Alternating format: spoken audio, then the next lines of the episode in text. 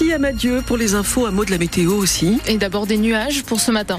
C'est gris, c'est un petit peu humide, ce sera mieux cet après-midi, les températures restent douces mais ça baisse quand même un peu par rapport à, hier. On a vraiment connu un, un pic de douceur, on l'évoque ensemble d'ailleurs ce matin, pic de douceur hier.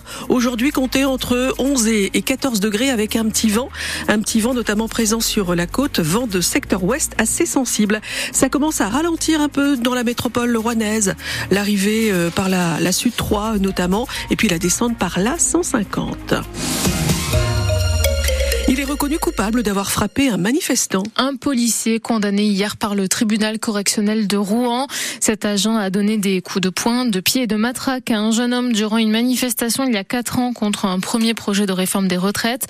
Le policier écope de six mois de prison avec sursis et il doit verser 1500 euros de dommages et intérêts à sa victime.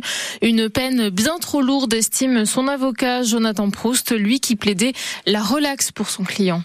Pour moi, ce n'est pas de la violence, c'est euh, ce qu'on appelle la force strictement nécessaire, celle qui est employée par les fonctionnaires de police dans le cadre de manifestants belligérants, belliqueux, euh, qui euh, cette fois-là, voilà, avaient reçu l'ordre de se disperser. Un fonctionnaire de police, c'est une personne qui est dépositaire de l'autorité publique et qui donc, dans le cadre de ses fonctions, peut utiliser la force. Là, en l'espèce, j'estime que le cadre légal a été respecté. Je pense qu'effectivement, il y a une sorte de climat un peu anti-flic où on a besoin des fonctionnaires de police mais quand euh, ils interviennent, bah, parfois, voilà, on trouve que euh, vont trop loin, ils vont trop fort. Je pense qu'il faut euh, savoir raison garder. Et encore une fois, il faut se référer au, code pénal et à ce qu'il indique. J'insiste sur cette force qui parfois est nécessaire. Jonathan Proust réfléchit sérieusement à faire appel de la décision du tribunal correctionnel de Rouen. Son client, le policier condamné hier, exerce toujours, mais plus à Rouen, il a été affecté ailleurs. Une centaine de kilos de résine de cannabis, des armes à feu, des billets de banque, un vaste réseau de trafic de drogue démantelé dans le secteur de Louviers dans l'heure. Neuf personnes âgées de 19 à 38 ans ont été arrêtées et mises en examen dans cette affaire. Les deux tiers du groupe sont en détention provisoire, le reste sous contrôle judiciaire. Un pavillon détruit par un incendie au Havre. Le feu est parti peu avant minuit. Le logement désaffecté n'était pas squatté. Il n'y a pas eu de blessés. Les pompiers ont évité la propagation des flammes aux bâtiments alentours. Un train sur trois annulé en Normandie, un TGV sur deux dans tout le pays, conséquence de la grève des contrôleurs. Oui, depuis hier soir et jusqu'à lundi matin, le, trafic ferroviaire est perturbé.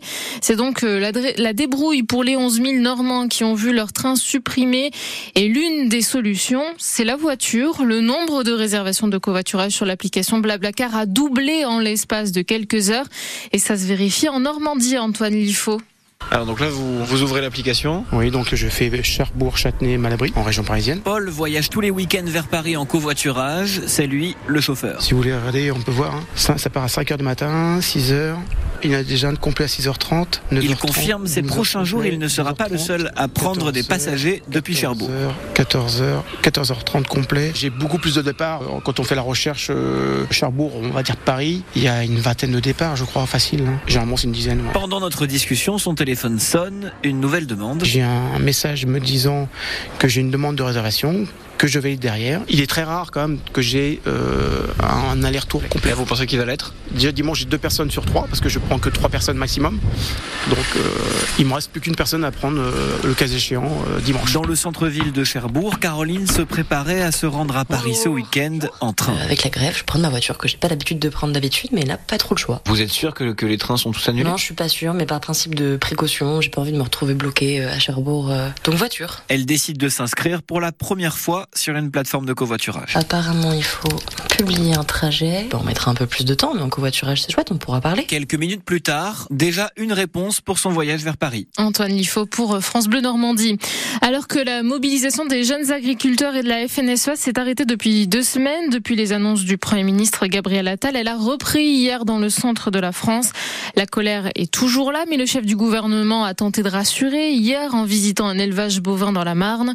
Les choses avancent selon lui. Des décrets sont publiés, de nouveaux le seront bientôt.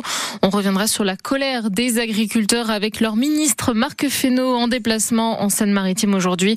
Le ministre de l'Agriculture et de la Souveraineté alimentaire sera l'invité de France Bleu Normandie dans trois quarts d'heure, juste après les infos de 8 heures.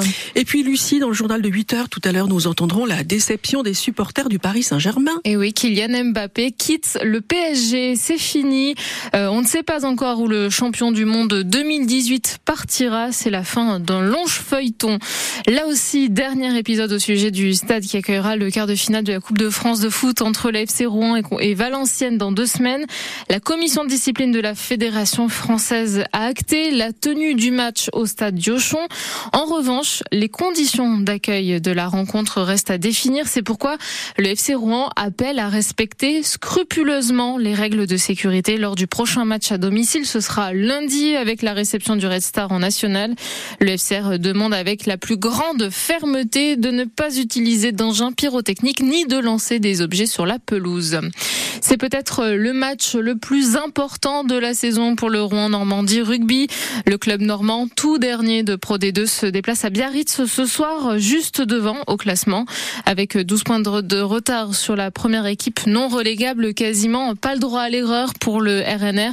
Même si ce match ne scellera pas l'avenir du club, c'est l'occasion de se retaper, estime Philippe Marty, le nouveau président du club nommé en début de semaine. Il n'est pas encore décisif au sens, propre du terme, mais il est hyper important. Et en plus, il permettrait de faire une deuxième victoire d'affilée, ce qu'on n'a pas fait depuis le début de la saison, et d'enclencher euh, peut-être une vraie dynamique. On sait que dans le sport, la, confiance est un, élément primordial. Il y a 7 matchs sur 11. Si on perd à Biarritz, ben, il y a 7 matchs sur 10 à gagner. Voilà. Je reste positif. Après, la réalité, c'est que effectivement, euh, gagner à Biarritz permettrait de, de finalement peut-être de s'en sortir avec 6 matchs sur, euh, sur 11. Vous voyez ce que je veux dire? C'est un adversaire direct. Voilà. Donc, euh, moi, ce que j'attends, c'est un très, très, très gros match, un engagement absolu. on n'a pas trouvé la recette. Ben, il faut commencer. Rouen, Normandie, rugby contre Biarritz. C'est ce soir à 19h30, 20e journée de Pro D2.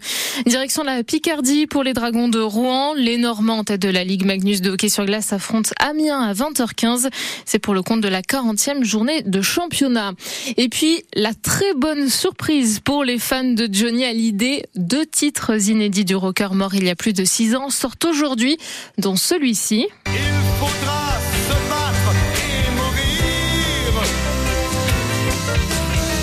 Waterloo et l'autre chanson, elle est intitulée, elle s'appelle Reste. Reste, ouais. Et nous l'écouterons entièrement tout à l'heure, promis, avant 9h.